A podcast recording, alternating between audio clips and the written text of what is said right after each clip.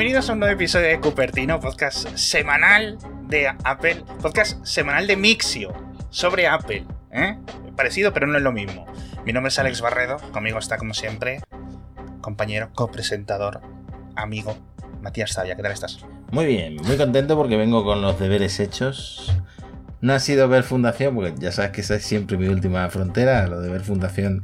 A lo mejor en el último episodio del podcast o antes del apocalipsis digo, venga, voy a ver Fundación.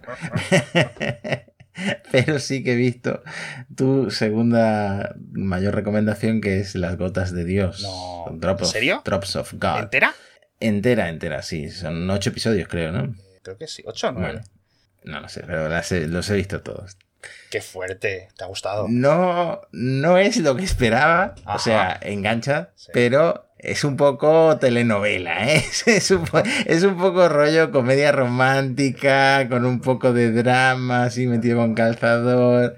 Eh, no es para nada lo que esperaba, pero engancha. Y eh, tengo que decir que como yo venía de esta experiencia de ir de bodegas y de probar vinos y de catas de vinos Ajá, ajá. y de aprender un poquito de vinos, eh, pues me ha molado mucho ese rollo y de alguna forma aprender un poco más sobre vinos con la serie. Ahora, me ha sorprendido, me ha sorprendido porque no es, no es, no es lo que esperaba. Eh, y me ha gustado mucho que esté grabada en tantos, eh, rodada en tantos idiomas, este, en francés, japonés, Sí. italiano, inglés, o sea, me, me- me ha sorprendido mucho y me ha gustado. Eh, y nada, bien, buena recomendación, fresquita para el verano. Eh, puede ser, puede ser ahora para el verano, la verdad. Yo creo que los que no la hayáis visto y tengáis, eh, pues como ya hemos comentado, ganas de ver algo más sosegado en Apple TV Plus, ¿de acuerdo? Ha empezado ya Fundación, la segunda temporada, creo que van dos episodios, eh, según estéis escuchando esto. Así que poco más. Por cierto, ¿las gotas de Dios las has visto solo o las has visto con tu familia? cómo? Eh, la vi solo y luego pensé, jope, esto le podría gustar a Elena. Este rollo así de tensión y de amores y no sé qué, le podría molar. Pero, pero no, la vi solo porque la empecé solo porque el título ya no le llamaba la atención a, a mi mujer. La O verdad, sea, es que suena como a el código da Vinci, ¿no? La- las gotas de Dios. Qué misterio desentrañarán estos personajes tan dispares. un poco. Pero no, En fin, no, no hay que juzgar amigos, por la carátula. Ya sabéis que tenemos que, por contrato, hablar de series eh, de Apple TV Plus al inicio de cada episodio. El anterior episodio nos lo saltamos, hicimos una ilegalidad y estuvimos hablando de alpinismo. Ese Eh, tema no lo vamos a sacar hasta que ocurra. hasta que ocurra. Eh, pero eh, también en el anterior episodio hablamos muchísimo de las betas del reloj y del iPhone. eh, que además creo que comentábamos, bueno, pues cuando salgan las betas públicas, no sé qué, cortamos la llamada de la grabación, ¡pum! Apple publica las betas para todo el mundo. Así que esperemos que muchos más usuarios las hayáis, muchos más oyentes eh, las hayáis podido probar y os gusten, pero tenemos que hablar de Sonoma y me comprometo, levantando la mano, a no hacer chistes sobre el nombre. Mientras, mientras me lo cuentas, porque yo no lo he probado. Tiene un chiste fácil, sí. Eh, bueno, al- es la que, el sistema que nos quedaba de los grandes y seguramente mucha gente se esté preguntando si instalarlo porque el Mac suele ser nuestro equipo de trabajo y eh, esto de instalar betas pues no, Sí. no siempre sale bien. Tengo que decir que a mí me ha salido bastante bien. Eh, No es que no haya tenido ningún fallo, alguna cosa rara me ha pasado, pero es muy estable en mi experiencia, en mi experiencia y eh, sé que el tema de, mm, de los widgets, que ahora puedes llenar el escritorio de widgets, pues a alguna gente sí que le va a poder cambiar la experiencia de Mac y eh, en ese sentido es una iteración de macOS más interesante que, que las anteriores. Ujú. Eh, vamos, es lo que venía haciendo Apple, que es trasladar todo lo de iOS y iPadOS Mm. a- al Mac, ¿no? Y a- de hecho puedes poner los mismos widgets que tienes en el iPhone y en el iPad, los puedes poner en el Mac. Ahora, tengo que decir que yo no estoy acostumbrado a usar el escritorio.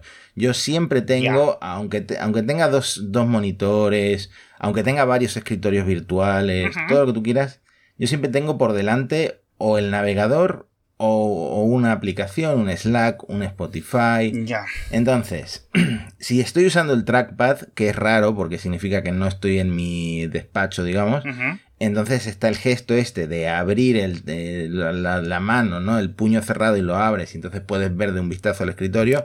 En ese caso sí saco provecho de los widgets, pero cuando estoy con teclado y ratón, eh, sé que se pueden configurar muchas formas de ver el escritorio rápido, pero como no tengo esa costumbre, no estoy aprovechando los widgets. Eso sí, como son widgets interactivos, pues puede ser muy útil, por ejemplo, los recordatorios. Y si usas una aplicación de recordatorio como la de, la de Apple, pues puedes eh, marcar como completados tus tareas, ¿no? Yo que uso mucho notas, que es la razón por la que tenía tantas ganas de volver a, a iOS, aparte del Apple Watch, ¿Sí? Eh, también puedes tener tu widget con tus últimas notas, etc. Yo que uso tanto el Apple Watch, pues puedes tener los widgets de, del iPhone, los de Athletic, los de Auto Sleep, para ver qué tal has dormido, los del tiempo. Eso te quiero preguntar. Hmm. ¿Hace falta que tengan como una aplicación equivalente para Mac o es como se sincronizan, aparecen, solo necesitas tenerlo en el iPhone o cómo funciona? Esto yo sé que forma parte de continuidad. No sé si los desarrolladores tienen que darle algún botón para que esto se pueda trasladarse, pero yo tengo un montón de widgets. Eh, los de Alexa, los de las aplicaciones que uso para deporte, eh, aplicaciones de calendario, o sea, es como si estuvieran todos, así que no sé decirte si están realmente todos, pero hay un montón y eh, para la gente que disfrute de usar los widgets, en, sobre todo en el iPad, y en el iPhone, pues esto le puede, le puede servir también trasladarlo a Mac. Ya digo que yo tengo ese problema de que yo nunca miro el escritorio y eh, están ahí detrás los widgets, están en, de hecho están en reposo y, me mola mucho porque cuando se ponen como en reposo se ponen en blanco y negro, ¿no? es como ah, que, bueno, están ahí de fondo y no molestan, no, interrumpen a la vista. Sí, eh, está guay lo del blanco y negro porque incluso a nivel de atención eh, distraen menos en cierto sentido, ¿sabes? Así que es, curioso. Sí, exactamente, exactamente. Y eh, no solo los widgets, también llega eh, al Mac que una de mis cosas favoritas del Apple TV, que son los salvapantallas del Apple TV, ah. que son estos vídeos que no sé si se hacen con helicópteros a cámara lenta o cómo, con drones, pero son estos vídeos de paisajes espectaculares que van como muy lento, avanzando, ¿no? Entonces yo tengo, por ejemplo, ahora puesto eh, son tres vídeos que tienen de la Patagonia, ¿no? Tanto que hablamos del sur de Argentina en este podcast por algún motivo. Estamos eh, patrocinados por la industria, por el Ministerio de Turismo. Porque no nos paguen en pesos argentinos. pero, pero sí, la, tengo el de la Patagonia. Y em, si tienes, por ejemplo, un portátil, un, MacBook como yo, eh, tú desbloqueas la pantalla con el dedo, ¿no? Con el Touch ID.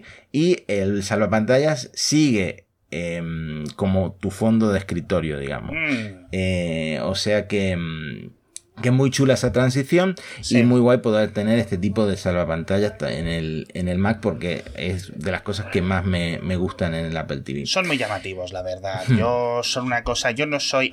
En su época sí era muy de ese tipo de cosas. Por ejemplo, mis hijas en sus, en sus tres ordenadores tienen eh, fondos de pantalla que se han instalado algo hackeable ahí de esto que a saber lo que han metido para que el fondo de pantalla, no el salvo pantallas, el fondo de pantalla esté animado, si tengan como un vídeo ahí en bucle. Yo eso lo hacía, pues a lo mejor a sus edades. Ahora no, un color, cualquier color, etcétera. Un tiempo tuve las imágenes del James Webb porque me impresionaron mucho pero acabo siempre volviendo a un color, a un color plano. Tú es que eras más friki que yo, seguro que estabas en el IRC o algo por, ahí, por el estilo, pero yo estaba en el Messenger y en el Messenger instalaba todos los plugins que había para que, salieran mi, nombre con colores, etcétera. Eh, algún oyente seguro que sabe. Cuando, hablando de las épocas del Messenger, ¿tú cuando entraste en Mac? ¿Cuándo empezaste a usar Mac? Yo me quedé muy fascinado con el MacBook blanco pero eh, no me lo compré porque no me atreví. Tenía una beca que daba el ministerio para comprarte un portátil y me compré un Toshiba que fue de las peores inversiones que hice en mi vida, no solo por grande y pesado, sino porque me duró muy, muy poquito. Y, me, quedé, me arrepentí de no comprarme ese MacBook blanco. Mi primer producto de Apple fue un iPod. Em, y luego el iPhone 3GS, que fue mi primer, Pero en, Mac, en Mac. Te lo digo por, Mac, una, por una cosa que quiero hablar yo del pasado de los Mac. En Mac, el iMac de 2009, late 2009, sí. 2009, es decir, que llegaste ya con Snow Leopard o algo así. ¿Te suena más o menos la Mm. versión? No me acuerdo la versión, la verdad. Una de sí. esta de los tigres y Sí, sus cosas. esta raras. que tenían las, las intros, ¿no? De tan eh, así tan animadas, de, bueno, Sí. de, de Mac OS X, no sé qué. Bueno. Que venía con un CD. Te lo quería comentar porque el tema de los widgets ha sido una cosa muy curiosa en Sonoma y a falta de haberlo probado, lo único que te puedo comentar yo es la experiencia que como podéis ver en el vídeo en Tiger, creo que lo pusieron en Tiger, no sé si la versión anterior, en- que no me acuerdo ni cómo se llamaba, la- Cheetah o algo así, en... estaban estos widgets y más allá del increíble esqueuomorfismo, esa gran palabra que aprendimos todos gracias a los blogs de Apple hace 12 años o así, eh, estaban bien, pero yo nunca los llegué a utilizar. Si es cierto que, bueno, pues al principio cuando te los ofrecen, etcétera, pero estaba bastante más limitado de lo que te ofrece hoy Apple, tanto los iPads, iPhones y ahora en Sonoma. Y te decía, era muy curioso porque esta es mi última experiencia con los widgets. Esto a mí nunca me llamó ni en Windows, ni en Linux, ni en Mac, ¿vale? Es decir, lo ponía y a la semana me había olvidado de que existían, etcétera. Y lo que recuerdo es que los habían quitado. De hecho, aquí mientras estabas contándome, he estado buscando en qué versión los quitaron y fue en Catalina, Sí. un poco antes de la versión anterior a la pandemia, para ponernos un poco ubicados. Aquí la diferencia es que esto estaba en el dashboard, que tenías como que invocarlo, y los widgets de Sonoma Eh. están en el escritorio directamente. Tú los colocas en el, escri- en el escritorio a tu gusto. Eso. Entonces, ahí está el salto. Espero que sea realmente lo que, más allá de la funcionalidad, lo que acabe convirtiéndolos, porque ahora sí que son mini aplicaciones. Mm. Antes era... No sé cómo decirlo. No eran accesos directos, pero tampoco tenían mucho más, ¿sabes? Así Sí. que espero que los desarrolladores sepan sacarle más cositas. Sigue contándome Pues cosas de Sonoma. Sí, es que tengo muchas cosas apuntadas, pero es que ya están en iOS 17 y está el, el tema de los perfiles en Safari, está el, eh, no sé, ah, bueno, el FaceTime hay varias mejoras que, mm, Sí. Que, que- que- que he probado, ¿no? Eh, la superposición de pantalla, que es que tú estás eh, en una videollamada y sale tu cara y por detrás de tu cara sale Sí. tu pantalla compartida, ¿no? Como si estuvieras dando eh, una clase con una pizarra por detrás de ti, pero la pizarra es tu pantalla compartida. La Eso está experiencia bastante- mm. 100% Oppenheimer en la Universidad de Berkeley enseñando, mira, la fisión. bueno, pues sí, las novedades de FaceTime están muy chulas. Otra cosa que es un detalle pequeñito, pero me, me llama la atención, es que ahora cuando tienes el bloqueo de mayúsculas activado, te avisa el, el- el cursor, digamos, eh, se cambia por, por un icono que te avisa de que tienes el bloqueo de mayúsculas, ¿no? O sea, eh, son pequeñas cosas que hay ya en todas las versiones nuevas del de, de los sistemas operativos de Apple, pero vamos, es una cosa transversal. Sí. Eh, lo que sí tenemos que comentar es el modo juego, que es este modo que Sí. ajusta el Mac para que aumente el rendimiento cuando estás jugando. He probado varios juegos de iPad en el, en el Mac y van realmente, pues, de lujo. O sea, la- el único problema es que no todos tienen soporte para, para mando de juego, digamos. Yo, por ejemplo, tengo el mando, el mando de Stadia, que Google eh, lo convirtió en un mando Bluetooth estándar, Sí. pues podría aprovecharlo para jugar a, a varios juegos, ¿no? Y esto va de lujo. Realmente los juegos de, de iPad van muy, muy bien Sí. en el Mac. Sí. Y aparte están los juegos que están espe- específicamente en la Mac App Store, que cada vez hay más. eh, está. mm, eh, ¿Cómo se llama este? El, el- este- ¿cómo se- el que presentaron en la, en la Keynote. El, eh, Death- eh, lo de Death- Kojima, el Death Stranding. Death, Death Stranding, efectivamente. Ese no sé si ha llegado ya o si va a llegar o cuándo va a llegar, pero eh, es como que se están poniendo las pilas y realmente van muy bien, por lo menos en mi, en Sí. mi M2. Claro. Y este modo juego. Esto ha salido ahora en la noticia, va a llegar también a iOS 17. O sea que de nuevo Ajá. Apple intentando sacar adelante el tema del gaming Sí, en eh, sus plataformas. Es un poco Xiaomi esto, ¿eh? Eh, Uno de nuestros ilustres patrocinadores, pero es cierto que es como muy de móvil, Sí. eh, de neones, vamos a decirlo así, ¿no? Pero bueno, me alegro mucho que, pero vamos, al final yo creo que el resumen que me queda a mí es que son cambios menores. Sí, no es una... Pero es que yo creo que con Mac llevamos mucho tiempo así. Es cierto que, por ejemplo, a nivel de interfaz, todo se parece mucho más a, lo del iPad desde hace un par de versiones.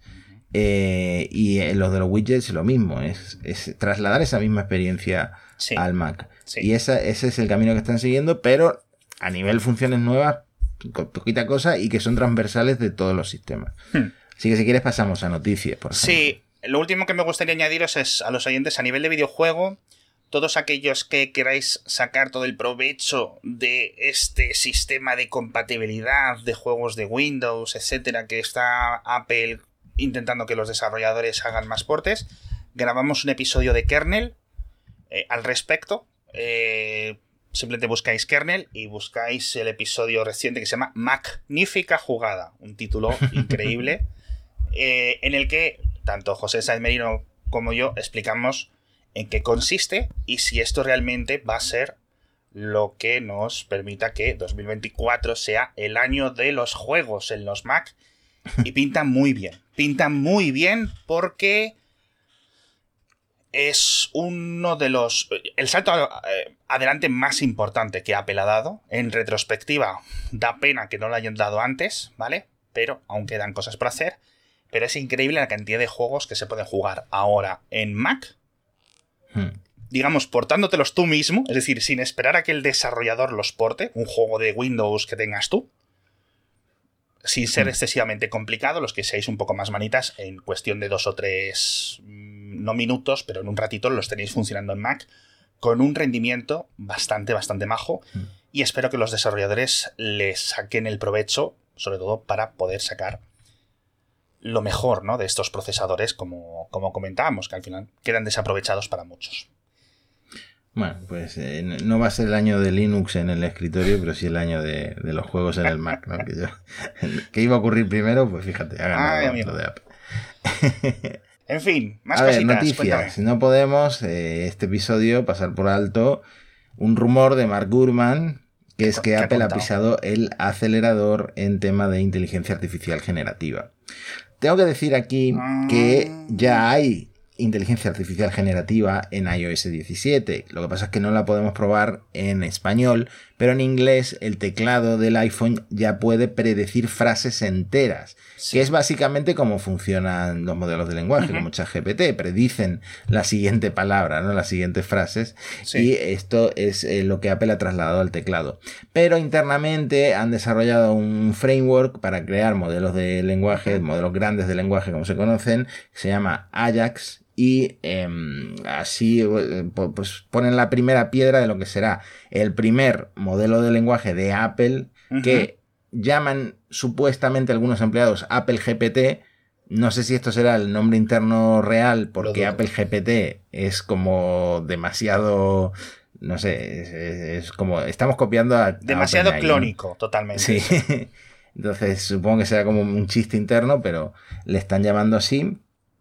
Y el objetivo, según Gurman, que esto es lo que a mí me sorprende, es tener un producto para los consumidores el año que viene. Es decir, si OpenAI ha sacado ChatGPT, Google ha sacado Bard, eh, Microsoft pues, no tiene su propio modelo de lenguaje, pero tiene eh, eh, Bing, etcétera pues Apple tendría su propio producto el año que viene. Sí. No sé, esto no sé si me lo creo. Eh, es verdad que, que Mark Gurman no suele fallar, pero, pero es, poco tiempo. Los, los, tiempos son complicados. Sí es cierto que Apple tiene muchísimo talento en este sentido, eh, a nivel de lo que comentabais vosotros en monos estocásticos, ¿no? Que todo el mundo ahora habla de GPT, no sé qué, Apple sigue aprendizaje automático, aprendizaje automático. Sigue como muy ortodoxo en el idioma, ¿no? Y en las expresiones que utilizan.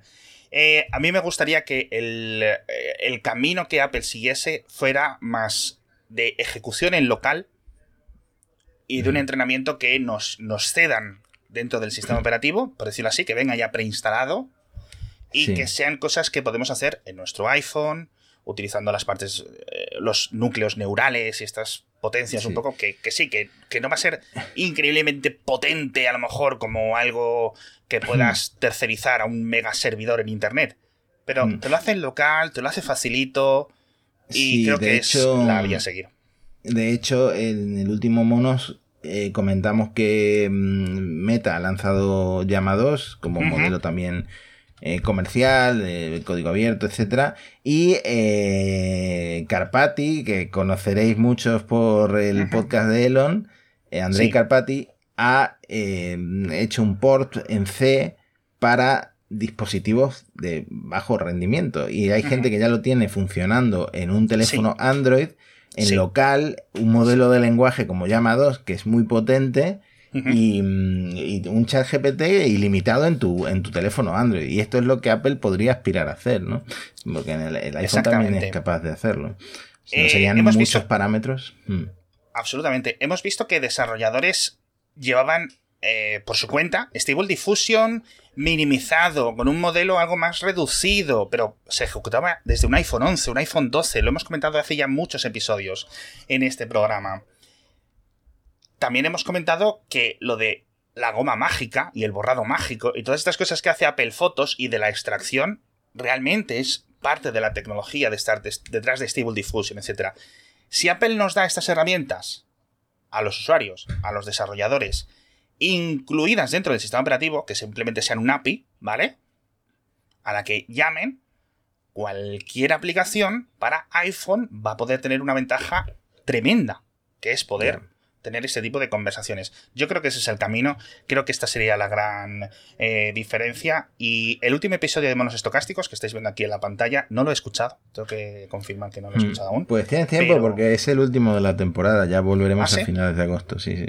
Pues muy bien, hombre, la verdad que me alegro mucho. Al final, 28 episodios seguidos que os habéis marcado y cada cual más interesante. Además, todos como de una horita, sí, muy recomendado. Sí, es que no paran de salir noticias, es bastante abrumador en la industria esta. Totalmente. Yo hay muchas veces que en el podcast diario digo, bueno, estos los explicarán en monos estocásticos porque yo paso, o sea, yo paso porque es que de verdad eh, no puedo más, no puedo más.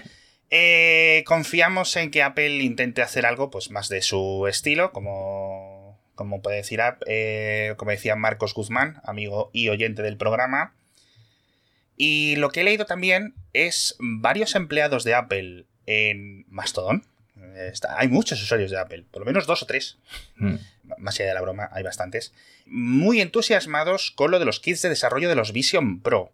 Es decir, intentando hacer un poco de evangelización a desarrolladores para que los pidan y para que se acerquen a los diferentes eventos donde lo pueden probar, ¿vale? Físicamente estos modelos, eh, esperemos que muy similares a los que se vayan a publicar, a lanzar al mercado. Seguimos sin saber fecha del Vision Pro, ¿verdad? No, bueno, esto, y de hecho, no va a ser nada fácil que esta Vision Pro para desarrolladores eh, lleguen a manos ajenas a los propios desarrolladores porque los requisitos de Apple son muy, muy, muy exigentes, ¿no? Se habla de que solo aplicaciones que saquen partido de las funciones nuevas que, presenta Vision Pro, es decir, si tú tienes, yo qué sé, un generador de pedos o una aplicación mechero como esta del primer iPhone, ¿te acuerdas? Sí. y lo quieres portar a la Vision Pro Nanai, tiene que ser algo que realmente pues tenga que ser una experiencia inmersiva. Y luego, por contrato, tienes que tenerlas escondidas de, la vista pública, en un lugar seguro, solo con los miembros autorizados que van a trabajar con la Vision Pro. Y además, Apple va a mandarte a alguien, a un técnico, a hacer comprobaciones regulares de cómo vas con, el, con el kit de desarrollo de la Vision Pro. Es decir, que esto yo creo que se van a acabar filtrando evidentemente de alguna manera. en China, algún youtuber chino, no sé dónde, pero ah, se van a acabar filtrando pero desde luego son requisitos muy exigentes para los desarrolladores que hace pensar, bueno, a lo mejor esto solo llega a empresas muy grandes. Pues espero que llegue también a más independientes, pero sí es cierto que, oye, imagínate, como dices tú, eres una empresa grande, vamos a asumir una que me la invento, eres Snowflake o eres Airbnb, ¿vale? Hmm. Airbnb, Airbnb, Airbnb, como queráis pronunciarlo, y dices, mira, voy a dar a los eh, huéspedes una posibilidad de ver las casas en las que van a estar en... de forma inmersiva, ¿no? Pues al final, si tú eres el ingeniero y el equipo de ingenieros desarrolladores que estás haciéndolo para el Vision Pro, va a haber un montón de gente por la oficina pululando y eso pues va a acabar llamando mucho la atención, etcétera. Pero bueno, al final, como todos los kits de desarrollo, cuando llegan los kits de desarrollo, de, por ejemplo, de la PlayStation 5, de la consola no sé cuál, etcétera, pues también se Mm. lleva todo con muchísimo cuidado y relativo secreto. La gran diferencia es que estos al final, una- eh, esos son consolas o ordenadores barra consolas que puedes meter debajo de un escritorio y nadie se entera. Y estos Ya. son gafas que, bueno, pues es un poco más complicado y es algo diferente a lo que hemos visto a nivel de kits de desarrollo Sí. en el pasado. Además Pero que no hay es- producto en el mundo del que más puedas fardar ahora mismo que tener Ahora una Vision sí, Pro. Sí, sí, sí. No, pero yo, yo- yo sí es cierto que creo que va a haber algún desarrollador que se la va a jugar eh, por tonto. Y más allá de esto, va a haber muchos desarrolladores que sí van a ser suficientemente listos como para poder tener y contar las experiencias. Más allá de lo que nos pudo contar gente como Ángel Jiménez después de probarlo 30 minutos. Al final, si estás unas semanas probándolo, vas a poder dar información mucho más eh, contenida. Esta semana, ¿cómo estamos a nivel de el, el Vision Prómetro? Eh, ¿Estás más de, de comprártelo o menos de comprártelo? ¿Cómo vamos? Pues, eh, sigue siendo la cosa que yo más ganas tengo de probar, pero eh, yo sé que esto yo no creo que valga la pena de, de- de ser el primero en tenerlo.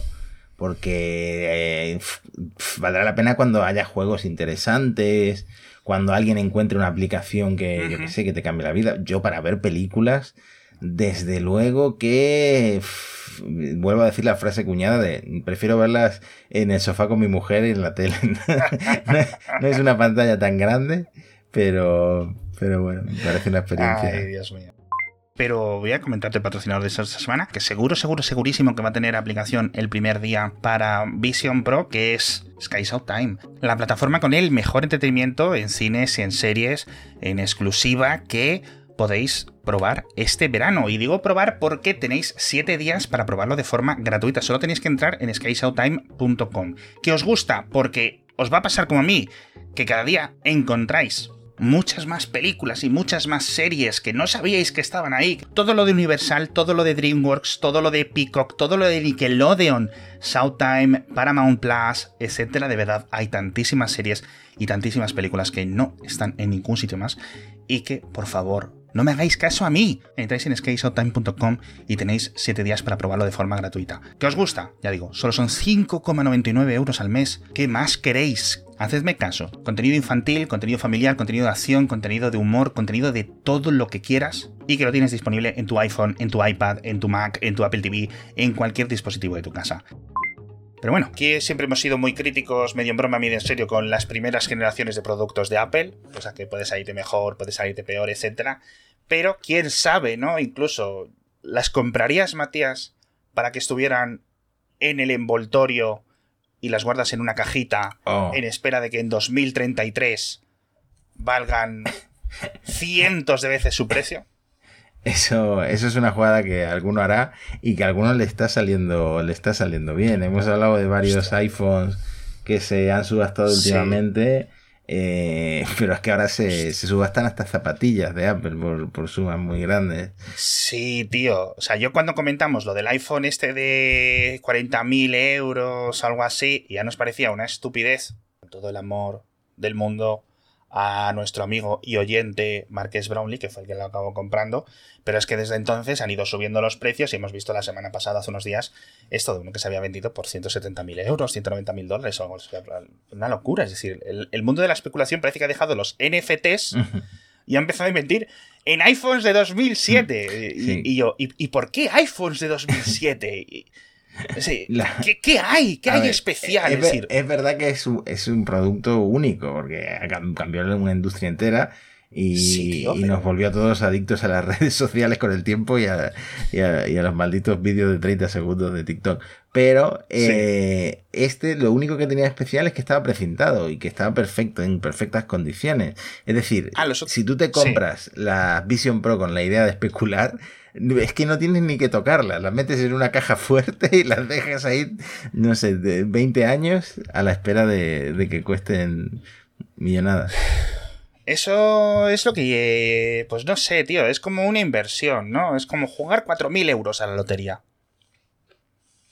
En vez de comprar un montón de cupones, compras unas gafas y dices, bueno, a ver qué, a ver qué suena. Y a lo mejor le pagas las mansiones a tus nietos.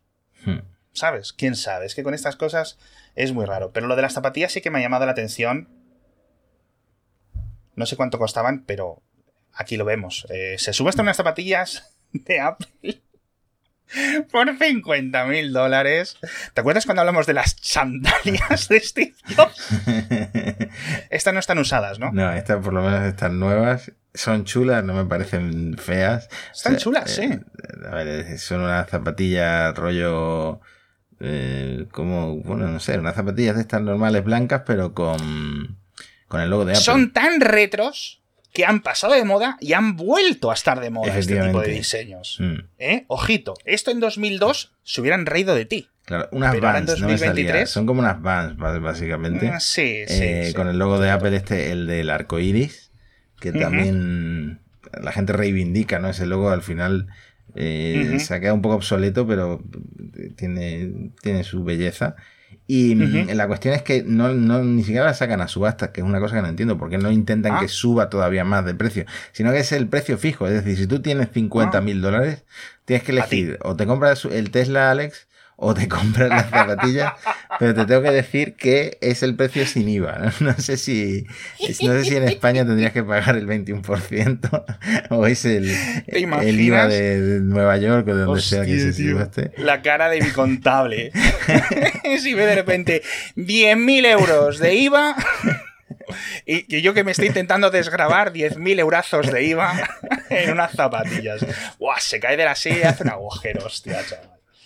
Uf, qué locura. No, yo, bueno, pues este tipo de cosas, más allá de la broma, de contarlo, etcétera, pues imagino que siempre hay gente con suficiente dinero, ¿no? Al principio comentábamos lo de las gotas de Dios, con esos vinos de esos precios increíbles, ¿no? Que. que. Es que tampoco quiero spoilear. Ojo, hay una escena en las gotas de Dios en las Sí. que la protagonista prueba un Malbec de Mendoza, que son los vinos que yo tomé en Mendoza, y, Sí. y le fliparon. O sea que yo ya empecé fuerte en este mundo. ¿eh? Claro, tío, que entraste ya en las grandes ligas. Eh, Qué ojito. En fin, eh, más allá de los precios y de los dineros, quiero acabar el programa de hoy con una cosita importante, un mensaje de estos mensajes de interés público, ¿no? Como suelen decir. Eh, en mi casa ya sabéis que vive una ilustradora profesional que vive y trabaja en su iPad. Un iPad que le costó es un iPad. Es el nuevo, el más modo nuevo de Apple, iPad Pro. El, el último que haya, el de M2, creo, ¿no? Con, le costó como pues, 2.000 euros. Entre pitos y flautas, con el Apple Pencil y tal. Y ella necesitaba muchísimo espacio de almacenamiento. Y Apple te vende el espacio de almacenamiento al que te lo vende. Y le costó. Le costó su sufrimiento. El otro día. Empiezo a oír gritos. Gritos en mi casa algo que no es descomún, no sé si decir, si tiene sentido. No, O sea, no te preocupaste ni saliste a mirar. no es infrecuente, pero, pero suficientemente diferentes como para alarmarme. Y era que se le había caído el Apple Pencil este nuevo, el, Sí. el- el- bueno, el de segunda generación, etcétera, que está muy chulo y ya lo usa, pues ya te digo, horas y horas todos los días, literalmente. Con un problema muy grave. Y es que eh, la punta se había roto, ya sabes que las puntas son intercambiables, pero con un problema muy grave. Y es que parte de la punta, digamos, lo que... eh, se- parte de la rosca de la punta Sí. se había quedado en el- el propio lapicero, con lo cual no podías poner otra punta Vale. porque no cabía, ¿vale? Es decir, es como si yo qué sé, si en un tapón de Coca-Cola te dejas el tapón a medio quitar, ¿no? Pues el segundo tapón no entra, ¿no? Problema grave, porque esto significa comprarse otros otro Apple Pencil. Sí, son francamente. y pico de euros. Sí, sí, sí, no, o sea, la verdad que mi mujer lo pasó mal. Y en esto, que yo recuerdo que dentro de mi friquismo de Mixio, recuerdo leer por encima hace unos días un artículo en Apple Esfera que se titulaba Se rompió mi Apple Pencil y tras un infructífero paso por el servicio de atención al cliente, el servicio técnico, así he conseguido arreglarlo y ahorrarme 149 euros en un precio nuevo. Yo me acordé de esto, fui al historial de mi navegador y puse Apple Pencil, Había como tres, tres resultados, no, no era como... Y lo miré. Y había aquí un vídeo enlazado en el que contaban cómo poder más o menos solucionarlo con unas pinzas, etc. El vídeo, perdón, es que lo tengo, lo tengo sin, sin JavaScript, porque... Ah, no, ya sé por qué. Es que en Apple Esfera, chicos, me metéis vídeos con autoplay y no me gustan. y no me gusta, entonces lo tengo, lo tengo desactivado. Pero hay un vídeo en YouTube que os voy a dejar en las notas del episodio, que creo que es este, en el que un chico que había pasado por el mismo problema y que tiene 188.000 páginas, eh, perdón, visualizaciones, explica cómo intentar arreglarlo sin, sin romperlo. Y aquí lo podéis ver, más o menos lo que, lo que ocurría, ¿vale? Para, con una visualización más visual, nunca mejor dicho. Y yo dije, pero si las pinzas estas de iFixit las tengo yo, que las habíamos comprado hace dos o tres semanas. Perfecto. Eh, aquí las estáis viendo en el vídeo, cómo las saca. Y gracias a este vídeo, con un poquito de maña, lo conseguí sacar. Y nos ahorramos ciento y pico euros, porque por lo visto, según explica en el artículo, eh, el autor de, Apple Esfera, que le había pasado lo mismo, con lo cual eh, me complace mucho haber podido ser ayudado por él e intentar ahora repetir con los oyentes, los del servicio técnico no le podían ayudar. ¿Vale? Pero uno, por lo visto, según recuerdo leer, alguien le dijo, oye, mira que tienes esta forma, que no sé qué, no sé cuánto. Entonces, aquí dos mensajes. Apple. Casi 200.000 reproducciones un vídeo para arreglar esto. Es grave, es decir, es común.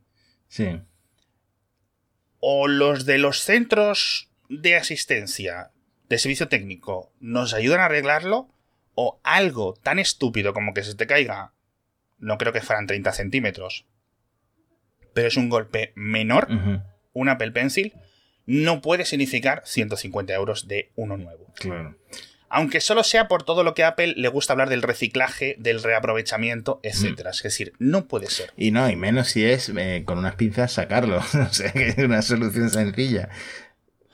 A ver, tardamos un poquito, pero si tuviera que volver a hacerlo, hmm. yo creo que ya sé más o menos cómo hacerlo. te hago una pregunta. En, Cuéntame. En la Apple Store sí que hacen lo típico que no te funciona el conector del iPhone porque hay pelusa dentro y tal, sí que te limpian eso. Entonces, ¿por qué no te, no te arreglan este problema que es relativamente similar? No sé. Yo creo que al final tiran un poco con sus procedimientos escritos. ¿Sabes lo que me refiero? Es decir, esto es lo que yo te puedo hacer, esto es lo que no. De nuevo, a lo mejor das con un técnico que... Mm te dice, mira, no se lo digas a nadie, pero si haces control R, se repara el Apple Pencil, ¿no? Eh, yo imagino que no tendrán algún proceso documentado interno o lo que sea y ya está, no, no creo que sea una especie de conspiración. Pero si os ha ocurrido, que sepáis que se puede arreglar. Así que el autor de este artículo, Isra Fernández, Proger21, te como los morros. O sea, porque es que mm, ahora mismo me has ahorrado 150 euros y sobre todo un berrinche y un muy mal trago a, mi mujer. Al final 150 euros, bueno, pero el mal trago, hostia, fue un rato hasta que, hasta que salimos de, de ese momento. Porque, joder, si no, no es... Ya tienes que esperar varios días sin trabajar hasta que te puedes acercar a una Apple a comprar uno, te llega el de Amazon o lo que sea. Eh, es como, claro, al final es su herramienta de trabajo y hubiera sido una putada bastante gorda. En fin, que esperando que Tim Cook en persona escuche este mensaje. Le mandamos. Y volviendo a agradecerlo a, todas las personas que, han sabido eh, explotarlo y arreglarlo. Y en espera de que, bueno, pues a lo mejor Tim Cook se emocione tanto que nos regale unas Vision Pro cuando salgan al mercado, ¿no? Este, esta arenga de Alex. También eh, podemos vendérselo de la siguiente manera. Hay 170.000 personas que podrían pagar al servicio técnico de Apple por, sacar una punta de, una, de un Apple Pencil. Es que también es cierto. Oye, mira, cóbrame 10 euros y me lo sacas. Es que también tiene sentido, ¿no? Además que... Pero bueno. En fin. Sin expectativas de que para el episodio de la semana que viene hayas visto ni medio segundo de fundación, nos despedimos porque al final los imposibles son lo imposibles. Y, pero bueno, tenemos muchas noticias que comentar. Ya sabes que las betas de los iPhone, Apple Watch, etcétera, siguen mejorando, así que echarles un vistazo. Sonoma, como os ha comentado Matías, tampoco hay muchísima novedad. Instalarlo a vuestra discreción. Yo, francamente, en Mac es donde menos interés tengo en las betas de todos los sistemas operativos. Perdón. La gente esta que se instala las betas en el HomePod y el Apple TV y tal, eso ya es. Eso, eso, eso, eso lo cubre la seguridad social, chavales. Comentárselo a vuestro Directamente te ponen una camisa de fuerza y te meten para ¡No! ¡No! Siempre lo he visto muy raro. A ver, lo hablamos aquí un poco de broma, pero más raro que instalar las betas del Mac es las betas del HomePod y cosas así. No sé. es muy raro. Y, pero bueno, más cosas más raras hemos visto. Em, muchas gracias, Matías, por explicarnos todo lo de Sonoma, todas las noticias, todo el Apple GPT. Vamos a ver esto en qué queda la cosa. Hasta la próxima. Hasta el siguiente.